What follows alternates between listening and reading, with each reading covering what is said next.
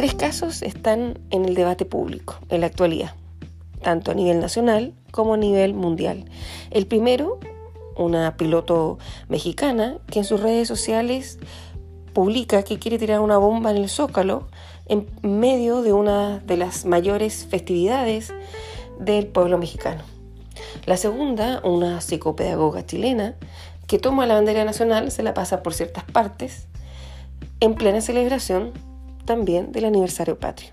Y el tercero, el primer ministro canadiense, que busca la reelección y llora por una imagen que publicó el 2001. La gran eh, pregunta es, eh, y es el debate que se centra en esa pregunta, es si las redes sociales son privadas. Las redes sociales son públicas y no existen redes sociales privadas. Uno puede tener una red muy pequeña con un grupo mínimo de gente que son cercanas y una imagen o un video que uno publique puede ser capturado en un pantallazo y enviado a la inmortalidad. Las redes sociales en esencia su objetivo es viralizar y compartir, por lo tanto hay que ser muy ingenuo para pensar que puedo publicar en modo privado. La segunda eh, gran pregunta que uno puede hacerse es por qué el mundo adulto insiste en tener dos tipos de personalidades. Una personalidad en el mundo digital y una personalidad en el mundo real. ¿Cuándo somos la misma persona?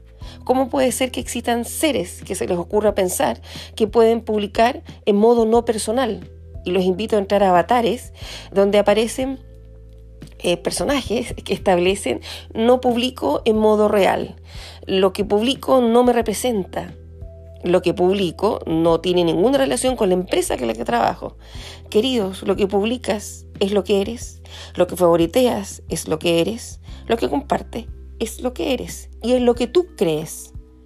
Segundo, todo lo que tú publiques puede ser usado o mal usado por cualquier tipo de empresa por una razón muy básica. En las redes sociales y en todo el espacio digital, cuando tú compartes cualquier imagen o un video o favoriteas alguna actividad, estás demostrando lo que tú crees, en lo que tú piensas y lo, lo que tú compartes. ¿Por qué una empresa no va a tener el derecho de poder sacar de ese espacio, de esos espacios, información para conocerte? Es obvio. Las redes sociales reflejan nuestro sentir. El problema es que no hemos sido educados en ellas. Tenemos una obsesión por pensar que en el mundo digital todo vale y nadie es tan millonario ni nadie tan estúpido para pensar que en ese mundo donde todo vale yo puedo tomar con mi nombre, mi apellido y publicar conversaciones o videos o imágenes que lo más probable que busquen es simplemente llamar la atención. Las redes sociales obviamente nos alimentan el ego. ¿Quién no quiere tener 10.000 likes en una imagen? Nos alimentan esa sensación de sentirnos reconocidos por nuestros pares. El problema es que pueden ser reconocidos porque estamos no aportando absolutamente nada y simplemente nos centramos en memes, en virales o también podemos ser reconocidos porque creamos, aportamos y generamos contenido en redes sociales.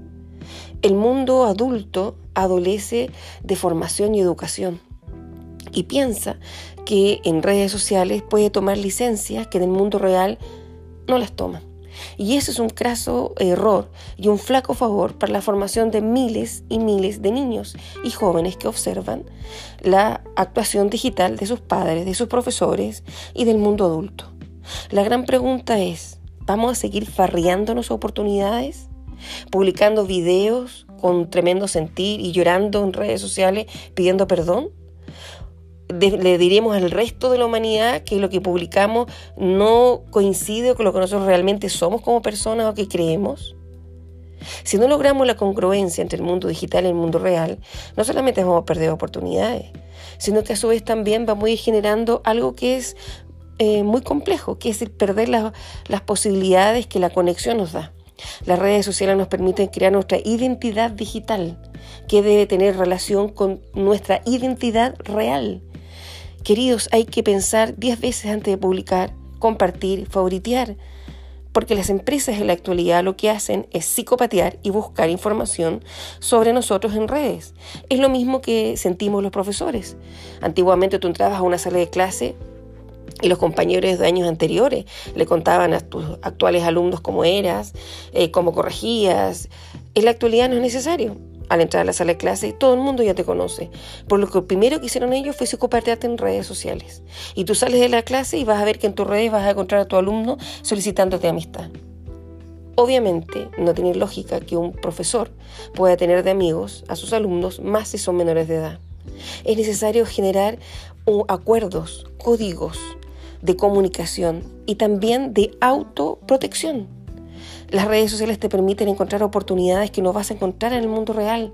¿Para qué perderlas por una imagen o un video o simplemente un meme que lo único que hizo fue satisfacer un momento determinado, pero que no necesariamente es de tu interés.